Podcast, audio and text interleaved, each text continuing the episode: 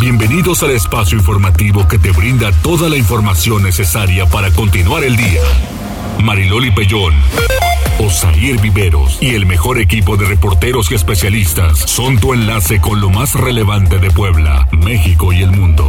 Tribuna PM, tu enlace.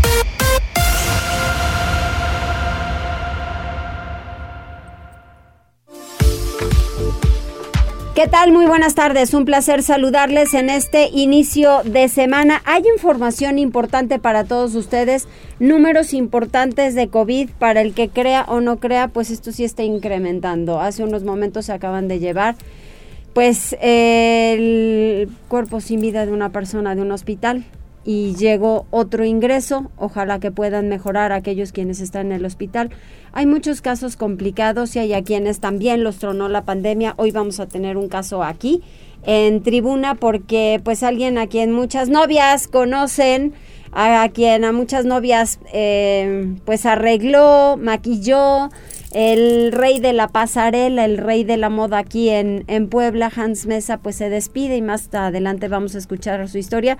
Pero son estos datos que deja la pandemia, económicamente muy mal, psicológicamente muy mal, anímicamente mal, ya hay gente que está de verdad enloquecida con el encierro. Hablaremos también del regreso a clases y muchas otras cosas más. Osair, ¿cómo estás? Hola Mariloli, muy buenas tardes a ti, a nuestros amigos del auditorio. Pues sí, que se queden con nosotros hasta las 3 de la tarde. Tenemos una hora de bastante información estas entrevistas. Vamos a estar platicando con el secretario de Educación Pública, con Melitón Lozano, porque el día de hoy se fue, eh, se dieron a conocer algunas directrices para este regreso a clases que cada vez está más cerca y que no hay marcha atrás, ¿no? Digo, a pesar de que estamos en este asunto de la tercera de la tercera ola, de que están incrementando los contagios, bueno, pues no han reculado, han dicho esto continúa. Y de pronto sales a la calle el fin de semana y te das cuenta que eh, nos manejamos de pronto con doble moral, ¿no? El fin de semana, eh, le comentaba Alejandra en la mañana, salgo a hacer la despensa de a uno porque pues la situación no está para que vayamos más. Te encuentras las familias completas, hasta seis integrantes, con los hijos este, en el súper. Y la verdad es que ahí es donde te preguntas, o sea, a ver, no los quieren mandar a la escuela porque se van a contagiar, pero los traen al súper. Los traen al súper, vienen en montón, vienen en montón. Digo, la verdad es que ahí se me hace un doble discurso. O sea, no los quieren mandar a clases porque los van a arriesgar, no los arriesguen en general, no los saquen, no los lleven a ningún lugar. Pero bueno, vamos a estar platicando más adelante con el secretario y que se comuniquen con nosotros. Ya saben, el número en cabina 242 1312, la línea de WhatsApp 22 23 90 38 10 Estamos transmitiendo ya también en redes sociales, en Facebook.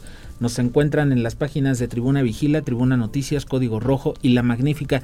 Que se pongan en contacto con nosotros y que nos, que nos digan qué opinan. ¿Qué opinan sobre este regreso a clases? ¿Van a mandar a sus hijos a, a la escuela? Eh, ¿Los van a dejar en casa? ¿Qué es lo que, qué es lo que piensan? Y si, bueno, pues tienen este documento. Sí que este, está dando mucho de qué hablar porque, bueno, decían hoy en la rueda de prensa, se está malinterpretando la, la información y sí, la verdad o sea, si yo tuviera hijos y me dicen tienes que firmar ese documento para que tu hijo vaya al colegio, ya queda a mi responsabilidad, ay, discúlpanme, pero no. Le dijeron carta responsiva y en realidad es una carta compromiso. Pues sí, pero al final de verdad pueden estar sus hijos más seguros en el colegio porque se está, se está haciendo toda la limpieza necesaria. Tenemos líneas de comunicación. Así es, 242-13-2, el número en cabina, 22-23-90-38-10, la línea de WhatsApp, que bueno, les comentábamos también en esta línea de WhatsApp nos pueden mandar todo tipo de reportes y acompañarlo de alguna fotografía, una nota de voz o un video. Y en Twitter también nos encuentran como arroba noticias tribuna, arroba mariloli pellón y arroba viveros-tribuna. Así es, vamos muy rápido a las tendencias. Tribuna PM. Arturo. Hola Mariloli, Osair, buena tarde. Hola amigo. Y buen inicio de semana. Pues lamentablemente eh, para comenzar esta semana tenemos tendencias que son pues bastante trágicas que no tienen que ver con hechos pues muy buenos que digamos porque el fin de semana se registraron distintos hechos que pues han recorrido ya no solamente nuestro país, sino todo el mundo. El primero de ellos es lo que está sucediendo en Afganistán, específicamente en Kabul, donde desde el día de ayer por la mañana comenzaron a circular pues cientos de videos en los que se ve a miles de afganos tratando de salir del país, esto luego de que los talibanes pues comiencen a tomar el control de Afganistán, esto tras el anuncio de Estados Unidos y de la OTAN del retiro de las tropas. Eh, leía en comentarios y en alguna información que se ha subido en Tribuna Noticias que, bueno, pues Estados Unidos tenía presupuestado que eh, la victoria, por así decirlo, de los talibanes sucediera en un aproximado de 15 días a dos meses y finalmente se logró en menos de dos días. Y bueno, bastante lamentable estas imágenes que vemos en redes sociales.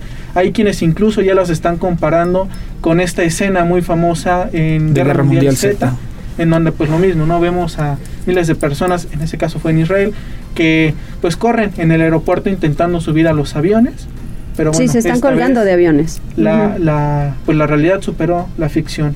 Y bueno, yéndonos a otro tema que también ha sido bastante devastador, es lo que sucedió en Haití el pasado sábado aproximadamente a las 8 de la mañana, hora local de México. Bueno, pues el sismo de 7.2 grados ya ha dejado pues un saldo aproximado de 1.300 personas fallecidas y al menos 5.700 lesionadas. Hay que recordar que hace 11 años pues otro terremoto también devastó Haití. A pesar de que pues ha sido una década, pues muchas personas no habían se habían recuperado del sismo y esta vez pues les vuelve a tocar. También eh, bueno se ha anunciado eh, que un ciclón está pues próximo A, a, tocar tierra en Haití, entonces bueno, pues bastante lamentable. Ya también este día llegó, llegaron 15 toneladas de ayuda por parte de México. Y bueno, pues esperemos que la situación en Haití mejore. Bueno, pasándonos también a otro tema que ha sido tendencia desde esta mañana, eh, les comento que justamente aproximadamente a las 9 de la mañana se comenzaba a reportar una explosión en un edificio en Coyoacán, el cual pues ha dejado 22 lesionados, de los cuales 4 fueron trasladados a un hospital. Esto lo informó la jefa de gobierno, Claudia Sheinbaum. La causa sería una explosión por acumulación de gas. Y bueno, ya para finalizar, también un tema que comentábamos hace unos momentos, Loli, eh, que pues fue super tendencia el día de ayer lo, lo, lo sucedido en la carretera México-Cuernavaca el día de ayer, poco antes de llegar a Tres Marías, donde pues al menos en cuatro accidentes 12 motociclistas resultaron lesionados y 7 perdieron la vida. La verdad es muy impactante ver las imágenes porque en redes sociales ya, bueno, principalmente en Twitter podemos ver todo desde todos los ángulos cómo se registraron estos aparatosos accidentes. Incluso hay uno en el que podemos ver la parte de una pierna de una persona que pues, la, perdió lamentablemente. Pero bueno, eh, en, una, en varias entrevistas que, que han realizado algunos noticieros, pues podemos ver los testimonios de algunas personas. En el caso específico, uno de los motociclistas que no estuvo involucrado en los accidentes, en el cual pues confiesa, confiesa que iban a 250 kilómetros por hora y que iban echando carreritas. Pues sí, siempre es así, la irresponsabilidad. Imprudentes. Exacto. Exactamente, igual. Hasta aquí las tendencias. Qué triste. excelente inicio de semana. Gracias igualmente, Arturo. Gracias, amigo. Tribuna PM. Uciel López, esperemos que aquí en las calles no echen carreritas. ¿Qué nos dices? Hola, muy buena tarde. Los saludo con mucho gusto y a todo el amable auditorio de Tribuna PM. Desde las instalaciones de la Secretaría de Seguridad Ciudadana compartimos el reporte vial en este inicio de semana. Encontrarán tránsito fluido en la 31 Poniente desde Boulevard Atrisco hasta la 15 Sur y sobre Boulevard Norte entre la 36 Poniente y la Avenida 10 Poniente. Además, en estos momentos hay buen avance sobre Boulevard 5 de Mayo desde la 8 Oriente hasta Boulevard Capitán Carlos Camacho Espíritu. Por otra parte, tomen sus precauciones ya que se presenta carga vial en la 16 de septiembre entre la calle 7 de enero y Boulevard Municipio Libre y sobre prolongación de la 14 Sur desde la 77 Oriente hasta la 95 Oriente. Asimismo, hay carga vehicular sobre la 11 Sur entre la 17 Poniente y la 31 Poniente. Amigos del auditorio, hasta aquí el reporte vial y no olviden mantenerse informados a través de nuestras cuentas oficiales en Facebook, Twitter e Instagram. A todos nuestros amigos de Tribuna PM que tengan un excelente inicio de semana. Muchas gracias, Uciel, igualmente. Hasta mañana. hasta mañana, seguimos teniendo. Tribuna PM. Pues empezamos con toda la información. Liliana Tecpanecatl, más de mil casos el fin de semana. Adelante, Liliana. Hola, Mariloli, te saludo con mucho gusto, igual que el auditorio. Pues efectivamente, durante el fin de semana 1.606 personas dieron resultado positivo a coronavirus y 54 de ellas fallecieron a causa de la enfermedad, así lo informó el secretario de Salud en el estado de Puebla, Antonio Martínez García. Él agregó que hay 1.844 pacientes activos en 94 municipios así como 794 hospitalizados, 398 de ellos en los servicios de salud de la entidad y en este sentido el funcionario detalló que entre el 14% y el 16% de los pacientes internados por COVID en los hospitales de la Secretaría a su cargo son de otros estados o bien de otras instituciones, ya que se encuentran dados de alta como derechohabientes en otros sistemas públicos de salud. Aún así, el Estado tiene la obligación de atenderlos y así lo hace. Pese a ello, dejó en claro que los hospitales no están colapsados y dijo que los datos de capacidad hospitalaria son dinámicos, por lo que se actualizan a cada momento. Y recordó que los nosocomios de la dependencia a su cargo pueden extender a 954 camas su capacidad para atender pacientes COVID. Vamos a escuchar lo que decía. La reconversión de los hospitales, de los servicios de, salud, se ha realizado escalonadamente por la necesidad de atención a pacientes no COVID, por el incremento en la, movilidad social. Si la demanda COVID continúa incrementándose, como es lo que está pasando en el momento actual, tenemos capacidad de expansión hasta 954 camas. En total, juntando la capacidad hospitalaria de todas las instituciones de salud en la entidad, se contaría, de ser necesario, con 1.068 camas disponibles para pacientes víctimas de la pandemia. Al respecto, el gobernador Miguel Barbosa Huerta aseguró que Puebla aguantará los embates de la tercera ola COVID. Escuchemos. Muy bien, y vamos a aguantar. No estamos colapsados, por lo menos aún no estamos colapsados. Y por más fuerte que esté esta, esta tercera ola, que es la peor de todas, por más fuerte, vamos a aguantar. Ayúdennos a no crear pánico, a no crear noticias de escándalo. El secretario de Salud agregó que ante el aumento de casos de coronavirus en la Sierra Norte ya se ha procedido a la conversión de hospitales a hospitales COVID de los municipios de Jicotepec, Venustiano Carranza, Huachinango y Zacatlán. Finalmente destacó que un paciente con coronavirus puede contagiar de 21 días a un mes a la gente a su alrededor antes de presentar algún síntoma. Es el reporte, Maridoli. Y si eh, el género tuviera que sobrevivir solo mediante disciplina social, seguramente no lo lograría, dice el gobernador. Sí, la estrategia del gobierno de Puebla para el combate al coronavirus ya no se basa en el pacto social, sino en el avance de la vacunación, afirmó este lunes el gobernador Miguel Barbosa Huerta, quien agregó que con el número exponencial de contagios ha quedado demostrado que si la sobrevivencia del género humano dependiera solo de la disciplina, seguramente no se lograría. El mandatario hizo referencia eh, al fin de semana, cuando las calles de las principales ciudades en la entidad, así como plazas comerciales, supermercados y demás espacios públicos, se vieron abarrotados por gente de todas las edades y estatus sociales que han decidido hacer caso omiso a la recomendación de mantenerse en resguardo domiciliario a pesar de esta tercera ola de coronavirus. Sin embargo, bueno, pues el gobernador señaló que no ha sido atendidas los llamados por parte de la autoridad y por lo tanto dijo que hoy la apuesta es por las vacunas, aunque él recordó que se requiere de semanas, en algunos casos meses, para conseguir la máxima eficacia de los biológicos. Escuchemos. Ya no podemos pensar que con disciplina social, que con pacto comunitario esto va a bajar. Si lo vemos que en la calle está desbordada la gente. Por eso, de manera muy práctica, afirmamos que la única manera de bajar esta ola es con vacunas. Es un problema, sí, de comportamiento mundial, sí lo sé. Sí, sí es. Si el género humano tuviera que sobrevivir mediante disciplina social, solo mediante disciplina social, seguramente no sobreviviría, ¿eh?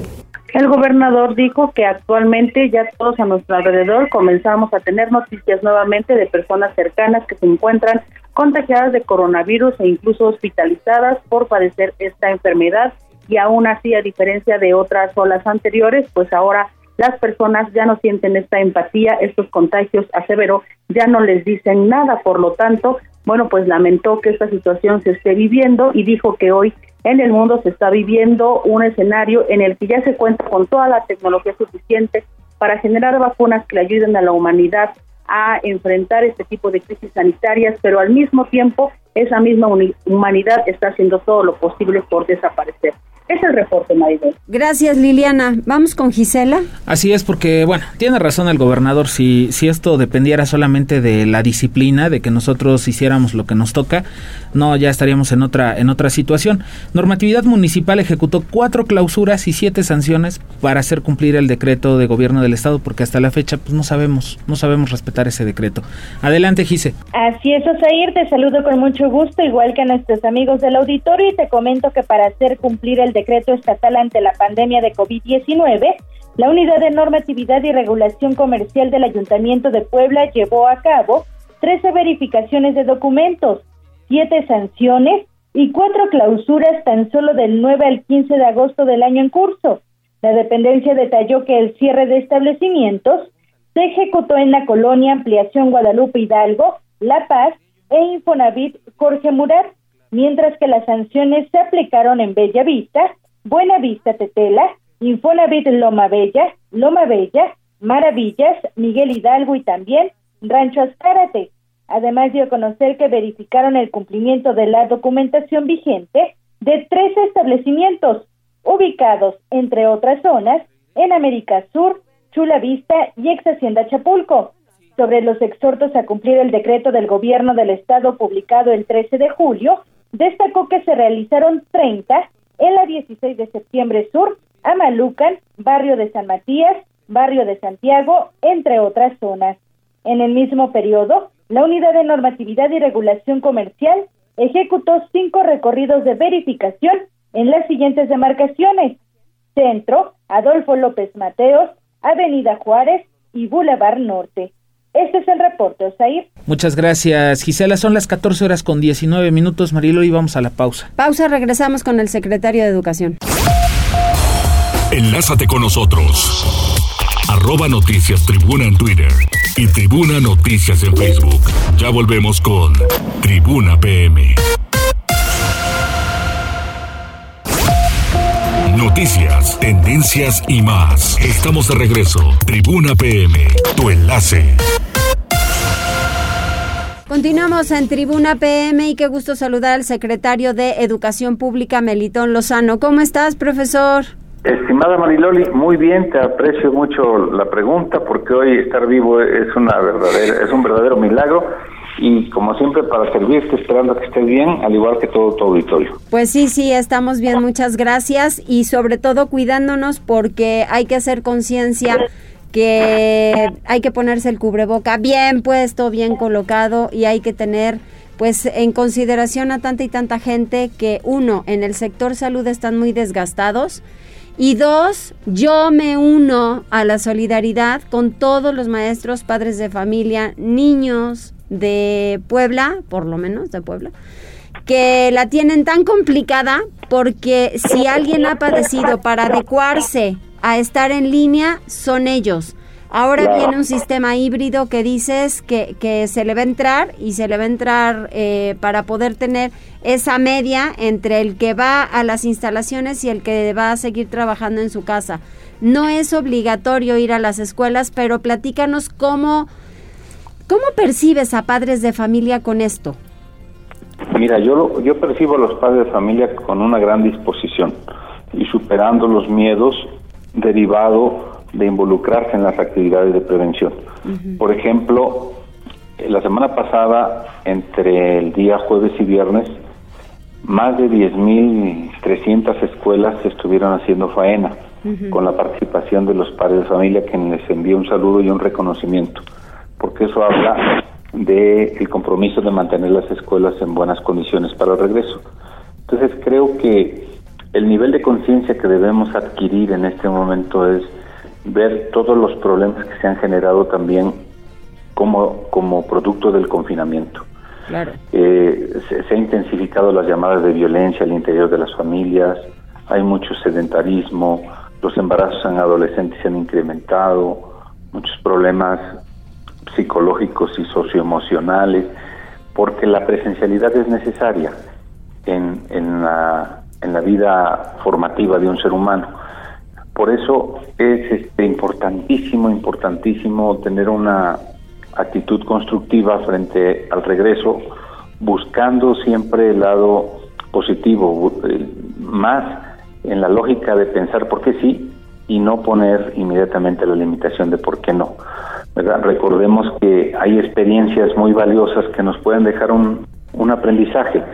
Eh, otros países como por ejemplo Argentina está en clases desde febrero a la fecha, Costa Rica está en clases, Nicaragua nunca detuvo sus clases, países europeos paran, siguen, paran, siguen, y nosotros ya llevamos pues, un año, siete meses parados.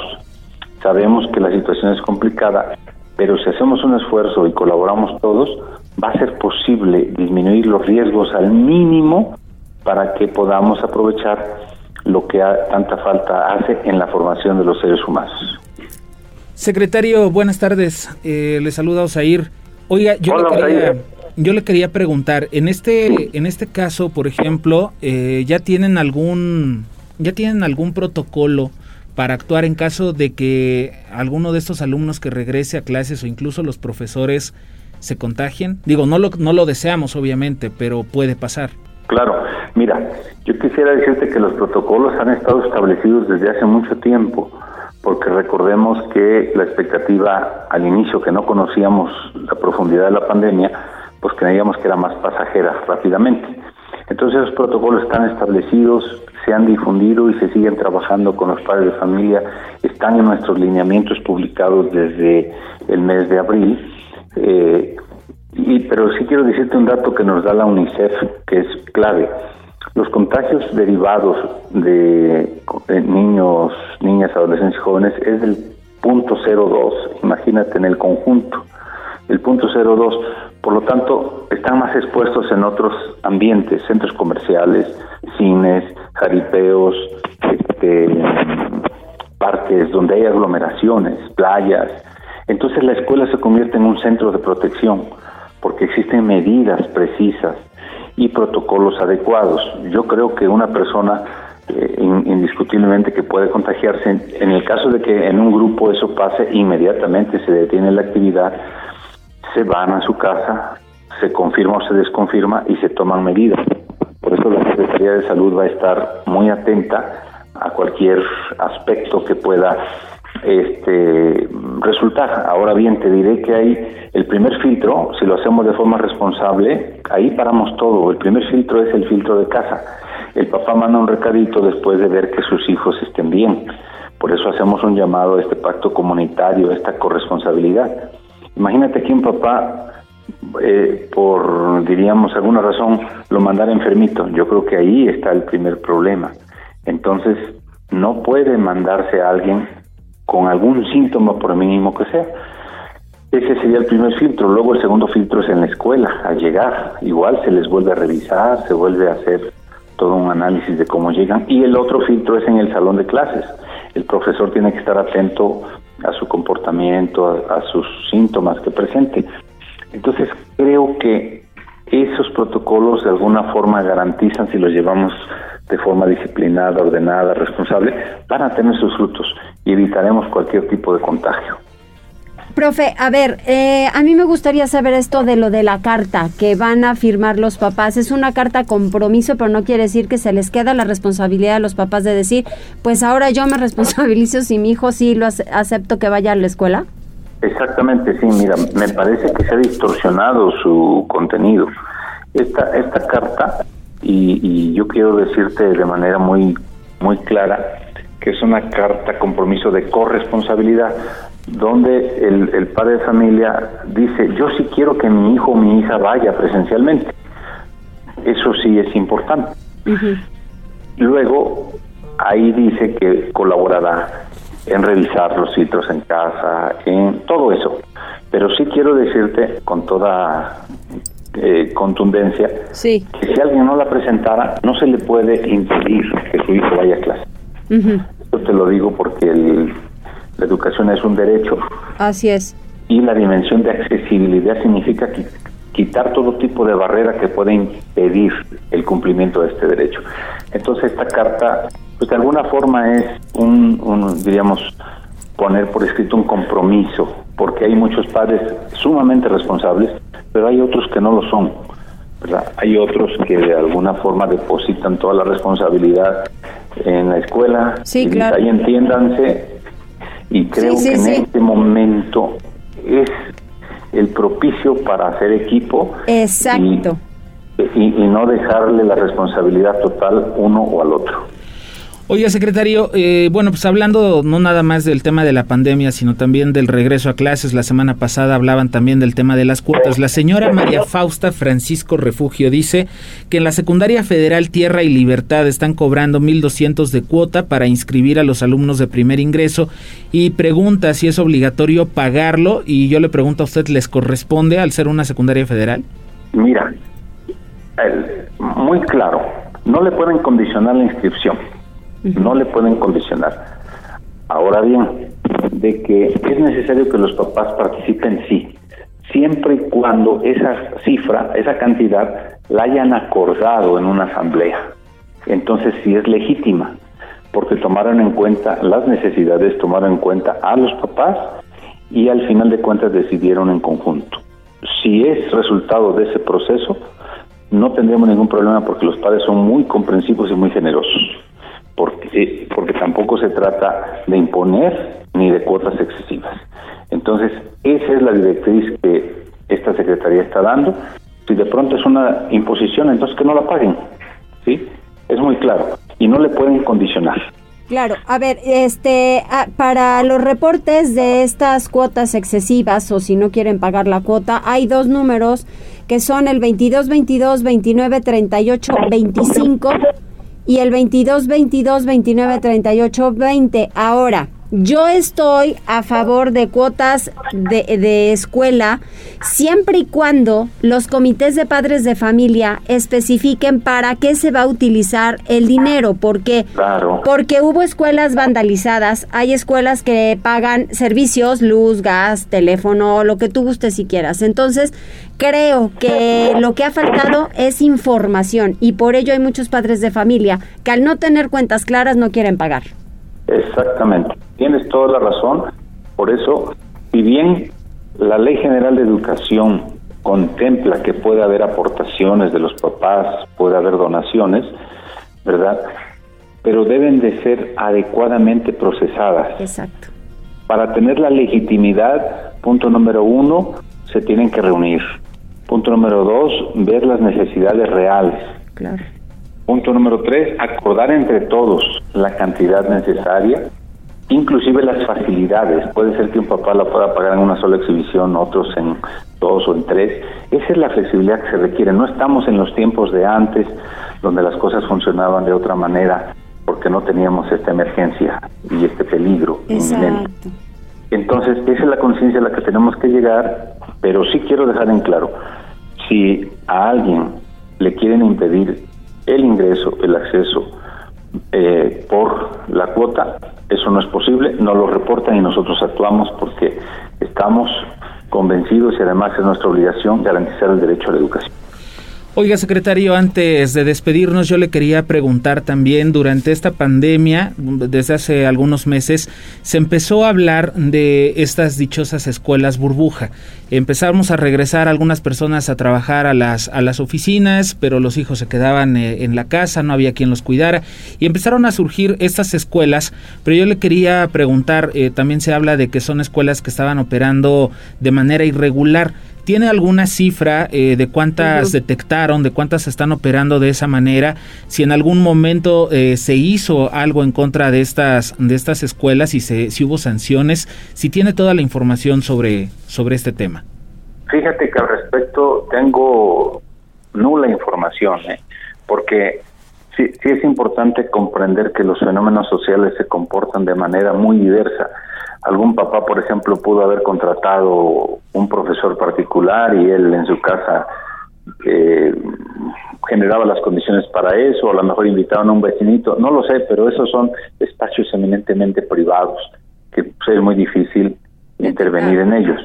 Nunca recibimos un reporte y cuando lo recibimos de que alguna escuela estaba operando, ahí sí, inmediatamente, o si había conglomeración, pues protección civil también al recibir la denuncia tenía que actuar porque no sabemos para qué se reúnen. Entonces, en ese sentido, creo que este, entre, entre más podamos recibir alguna queja, alguna denuncia, con gusto la atendemos, pero en esos términos. Muy bien, pues profesor, te agradecemos como siempre tu tiempo y el querer interactuar con, con las personas de Tribuna Noticias. Me parece importante que siempre los temas se tienen que hablar tan claro como los dices tú y los dijiste esta mañana. Claro que sí, Mariloli, sabes que siempre estoy para servirles, estimados ahí, y quedamos a las órdenes. Gracias, secretario. Abrazos. Tribuna PM.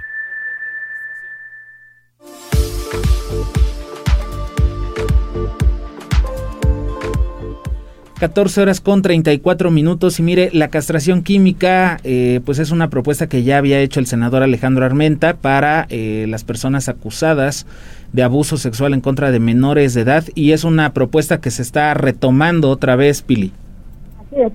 Ante el incremento de delitos sexuales en contra de menores de edad y porque durante la pandemia aumentó la violencia en los hogares, donde las víctimas no solamente han sido las mujeres, sino también los menores de edad, se hace necesaria la intervención de la autoridad, no solo para penalizar a los agresores, sino para procurarles una castración química que reduzca su índice de, de testosterona.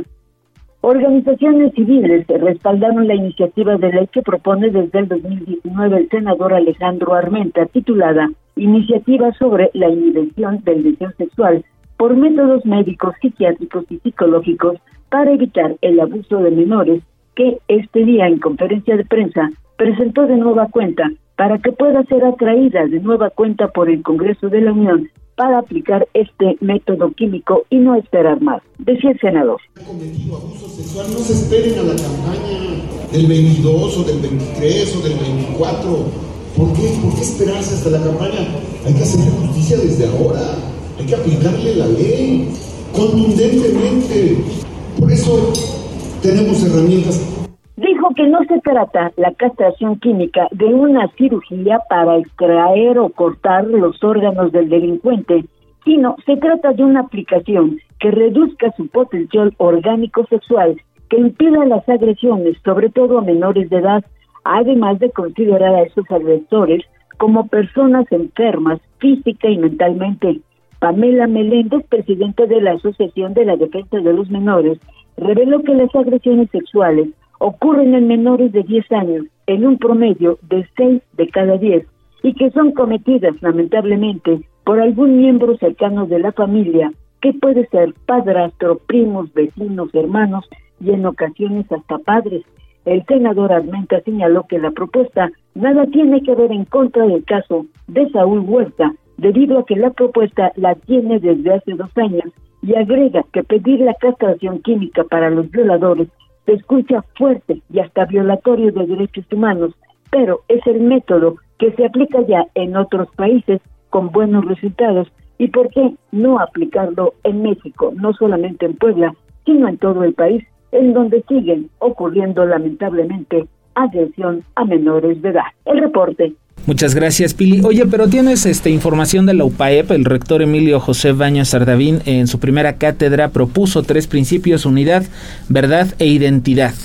Así es, fíjate que en la Universidad Popular del Estado de Puebla, la UPAEP, inició el ciclo escolar 2021-2022 con la impartición de la primera cátedra del rector Emilio José Baños Sardavín, quien señaló en su mensaje la necesidad de mantener en la comunidad universitaria los tres principios de unidad, verdad e identidad, parte de lo que decía el rector. Porque estamos convencidos que el quehacer de la universidad tiene necesariamente que responder y estar vinculado, conectado con todo lo que acontece en nuestro exterior, en las dinámicas económicas, culturales, políticas, de toda índole.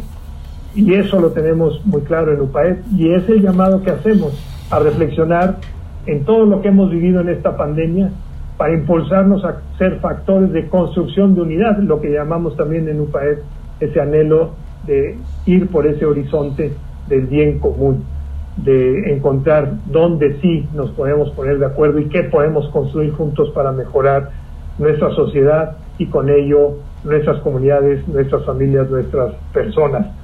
De modo que así arrancamos con la implementación, con esta reflexión y con la implementación del modelo U50 en su versión Plus, o eh, hoy concretamente lo que denominamos el modelo híbrido. precisó que el tiempo de la pandemia ha confirmado la necesidad de mantenerse en unidad en frente de esta nueva realidad que es la pandemia. Y fíjate que regresarán a este ciclo escolar, a pesar de la pandemia, un promedio de 18 mil alumnos de todos los niveles de preparatoria, así como de las diferentes carreras que ofrece la institución, incluso de los posgrados. Afortunadamente, dijo, pues no ha tenido una baja sustancial en cuanto a su cantidad de alumnos, porque la mayor parte ha podido regresar de nueva cuenta, aunque sea en educación virtual. El reporte. Muchas gracias, pues muchas gracias, Pili. Oye, y bueno, vamos con Alfredo Fernández, porque este día fue sepultado Juan Ortiz, uno de los trabajadores que falleció tras la explosión del jueves por la noche allá en la delegación Puebla de la Fiscalía General de la República. Adelante, Alfredo. Muy buenas tardes, buenas tardes a todo el auditorio.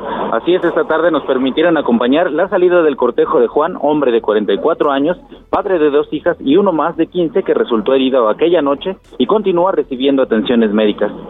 El cuerpo, acompañado de sus seres queridos, llegó aproximadamente a las 13 horas con 15 minutos a la puerta del Panteón de Guadalupe Hidalgo, donde con confeti y flores y mariachi fue despedido.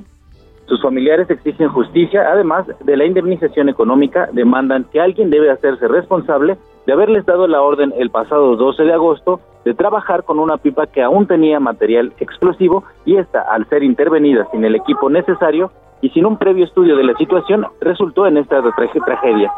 En unas horas más tarde se llevará a cabo el entierro de Martiniano de 49, la otra víctima fatal, esto en el Panteón Jardín, desde donde estaremos dando continuidad a este caso. Hasta aquí el reporte. Muchas gracias, Alfredo. Y por último, vamos con Daniel Jacome con información también de seguridad. Le dictaron sentencia de 50 años de prisión a tres sujetos que secuestraron a un profesor en la región de Teciutlán.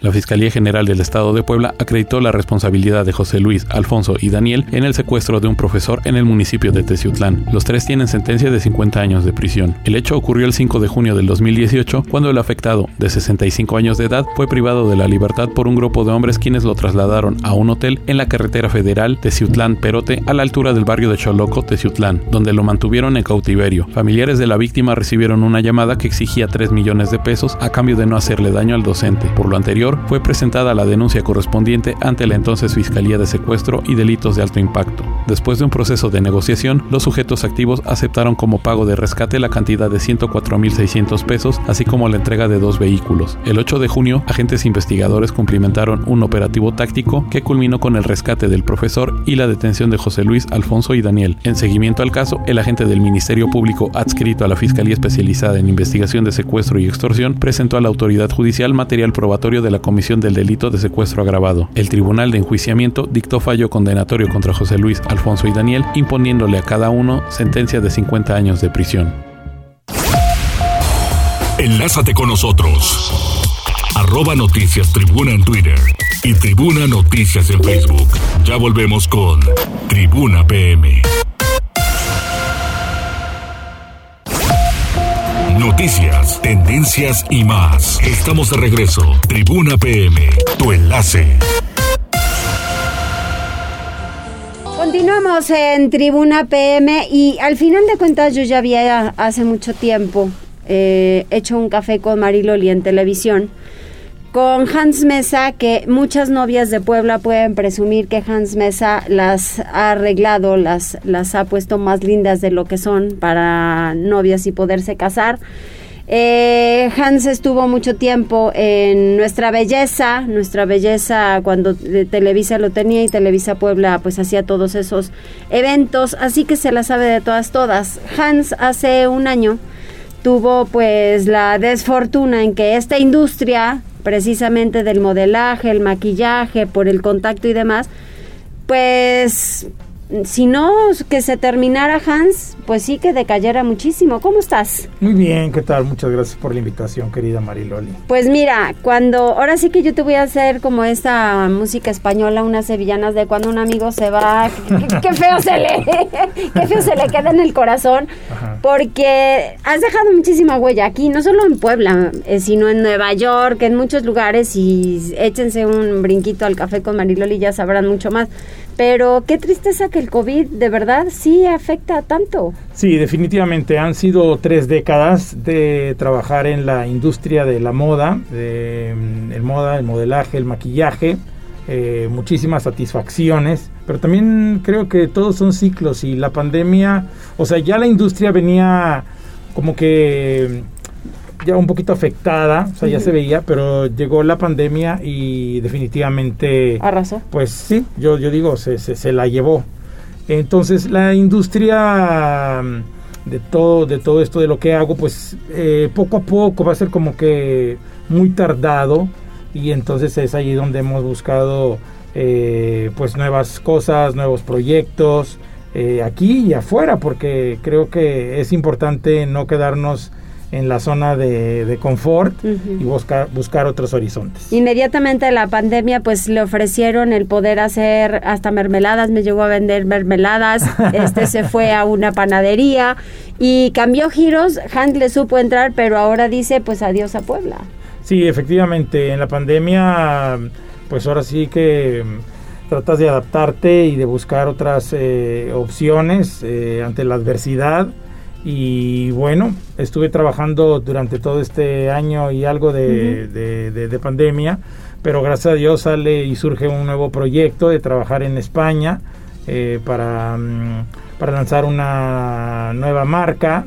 Eh, va muy relacionado con lo que yo hago y bueno, estoy muy feliz. O sea, por un lado sí estoy triste porque, porque la industria está afectada, pero por otro lado, en otros países pues este ahí va un poquito más más más más rápido. Nueva York eh, Madrid eh, París o sea son son capitales de de, de, de, moda no capitales del mundo y entonces eso hace que podamos ahí entrar. Un mexicano un poblano en en España. Qué bueno qué padre. Sí, sobre todo porque, digo, a diferencia de otras personas que se han quedado sin la oportunidad de trabajar, estás encontrando una, la estás encontrando en lo que haces, y además en un lugar padre, ¿no? En el extranjero. Sí, al principio no fue, no fue tan fácil. Eh, me recuerdo el año pasado, yo estaba regresando de Nueva York, del Fashion Week, y dije, ah, perfecto, eso fue en febrero, y en marzo entró la pandemia y, eh, como una ola gigante que ves que se va llevando todo, y realmente fue muy difícil. Sin embargo, traté de, de pensar positivo y decir, vamos a entrar en otro rubro, no importa y me metí a la industria de la panadería, lo cual he disfrutado mucho y agradezco mucho a las personas que confiaron en mí y que me dieron esa oportunidad porque hubo mucho aprendizaje en un área que me gustaba pero que yo no dominaba perfectamente. Sí. Y bueno, ahora ya como que hay ahí una, una puerta nueva a lo, a lo que yo hago y pues sí, realmente sí me siento satisfecho porque lo que he sembrado durante tantos años, que han sido este, tres décadas, pues realmente eh, trasciende, ¿no? Lo dicen, lo que siembras, cosechas. Claro. Sí, digo, al, final es, es, esa parte del esfuerzo, ¿no? Porque, digo, mucha gente de pronto, este, cuando tiene estas situaciones, no, ¿cómo voy a trabajar en eso? Yo no estudié para eso, no es lo que me gusta, ¿cómo lo voy a hacer? la verdad es que también es una, una, cuestión de adaptarse, de sobreponerse y seguir adelante. Y, qué bueno que lo mencionas, también hay que tener humildad y darse cuenta que la, que la situación eh, nos está tocando así. Y a todos. y a todos y que debemos de tratar de ser positivos y de buscar opciones y creo que ahorita lo más importante es eso, o sea, buscar, trabajar. No todas las personas tienen la, la, la, fortuna de poder seguir a, a, lo mejor en el ramo que dominan, pero también hay que abrirse camino en otras, en otras, en otras cosas. Y vámonos al tema, por ejemplo, de novias. ¿Tú sabes cuántas novias maquilló Hans? Las que se te puedan ocurrir, cuántas bodas ahora fueron aplazadas, que al final pues también tienes ansias porque es a contacto, ¿no? Entonces ese, ese es un tema donde decías, o sea, no, gracias, le piensas para todo y COVID lo que afecta. Sí, exactamente, también eso fue muy, muy, muy, afectado, muy fuerte, eh, se acabaron todas las, las, las novias. Yo he trabajado como 25 años como maquillista, eh, tuve la oportunidad de trabajar a nivel internacional pero mm, obviamente pues te das cuenta, ¿no? Que, se acaba. O sea, en ese momento, poco a poco ahorita está regresando, pero aún así, aunque hay eventos, hay mucha gente. como hay eventos pequeños, que, o sea, ya la gente ya no es necesario que, que, contrates a, así como que eh, al maquillista, o sea, ya todo el mundo dice, no, mejor, mejor, yo lo, mejor yo lo hago, ¿no? Y bueno. Pues Hans, yo te invité porque quería yo despedirte. Eh, tanta tanta huella que se deja en Puebla, así no se podía quedar y, eso es cuando cuando realmente hay hay amistad, eh, valoras el trabajo de la gente, el empeño para muchas cosas en Puebla y que se llevó el nombre de Puebla para muchos lugares y, y gracias a ti. Entonces pues Hans hasta siempre. Ahora sí que la, la patada de la buena suerte me la, patada de la buena suerte. Me la vas a dar tú y muchas gracias y por supuesto los mantendré al, tanto de lo que estaré haciendo en Europa y vas a pues ser nuestro corresponsal de la moda en, España. Eh, muy motivado, muy muy contento y a seguir a, seguir a este trabajando y representar México por supuesto porque sí es, es, es una oportunidad pues yo digo que muy importante para mí, para mi carrera eh, como productor de moda, ahora voy como productor creativo de una marca y bueno, veremos a ver qué, qué tal, pero muchas gracias. Que te vaya muy bien. Gracias, Felicidades, Hans.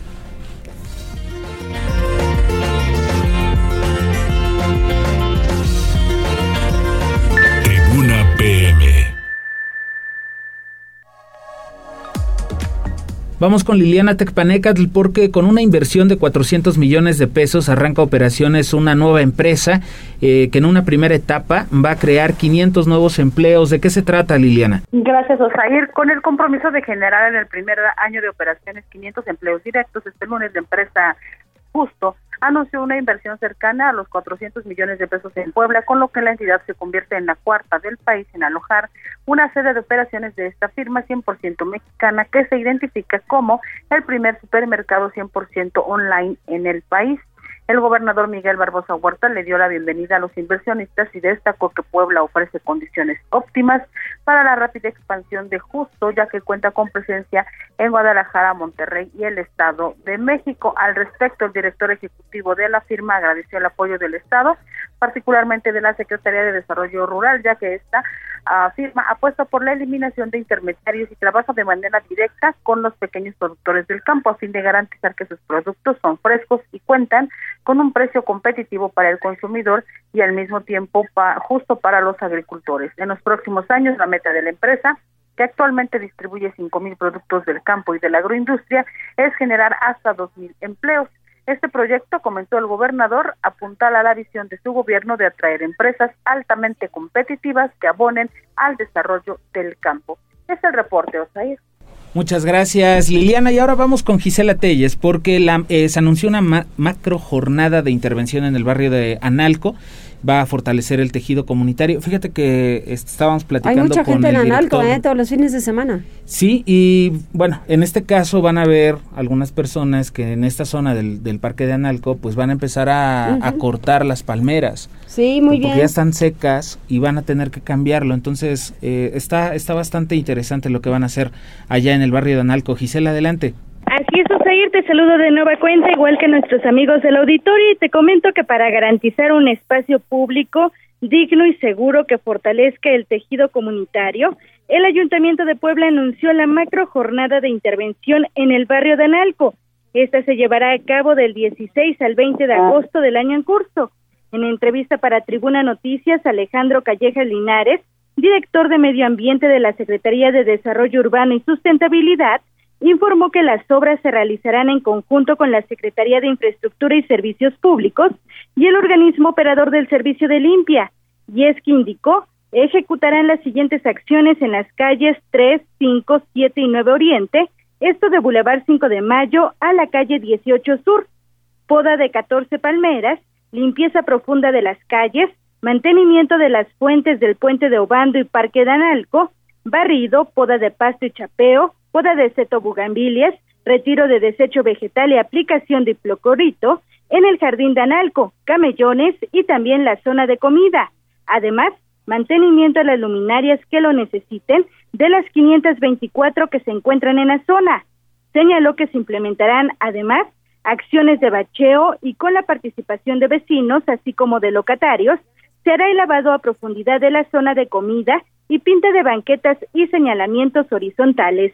Esto fue parte de lo que mencionaba. Sí vamos a intervenir en el barrio, ¿eh? Es, digamos, la poda de las palmeras es solamente una parte de, del mismo. Se va a hacer la limpieza de calles por parte del organismo operador. La ejecución de ese dictamen que hicimos lo la Secretaría de Infraestructura. Y desde el día de hoy se comenzará con limpiezas de tuberías, revisión de timers en las fuentes, retiro de hoja seca. En el jardín y camellones este, pues se harán barridos, poda de pastos y chapeo desde el día martes y el miércoles 18 se, se va a dar mantenimiento a las luminarias. Callejas Linares agregó que la Secretaría de Infraestructura y Servicios Públicos realizará una jornada de vacunación antirrábica el jueves 19 de agosto de 10 a 14 horas, mientras que el organismo operador del servicio de limpia pondrá en marcha un taller de reciclado el 20 del mismo mes a las 10 horas. Asimismo, la Secretaría de Desarrollo Urbano ofrecerá una plática denominada Cómo sembrar y cuidar los árboles y el taller Agricultura Urbana, esto a las 12 y 14 horas respectivamente. Por último, precisó que después de una dictaminación de la Secretaría de Desarrollo Urbano, procederán al retiro de 14 palmeras que se encuentran en la calle 5 Oriente, esto a la altura de Boulevard 5 de Mayo, debido a que han sido atacadas por un virus, por lo que se reemplazarán con jacarandas, magnolias y patas de vaca. Este es el reporte, Osair. Pues ojalá que duren. Sí, ojalá que duren. Digo, este, en este caso está anunciado todo esto. Eh, van a estar trabajando hasta el viernes en esta jornada y bueno, nos decía Alejandro Callejas en la mañana que este, van a van a llevar este mismo proyecto a otras a otras partes de la ciudad de Puebla. Mira, eh, rápidamente Maribel Vázquez dice, excelente tarde Loli, un abrazo grande a todo tu equipo, ánimo Puebla, sí podemos bajar estos contagios, por favor. Connie Ángel, que ya también se está reportando, eh, Raúl Ángel Ávila Ramírez, que manda saludos, Connie Ramos dice, buen inicio de semana, Mariloli y Osair, y On Sanz, que también está conectado, y fíjate que también estaban haciendo, John Sanz estaba haciendo un comentario sobre eh, todo este tema de la castración química. Y entonces él dice que, eh, bueno, pues en este caso también se trata de los padrastros, de las parejas, de, las mamás. Sí, la verdad es que no es por etiquetar ni por decir o generalizar, mejor dicho, que solamente se trata de los padrastros.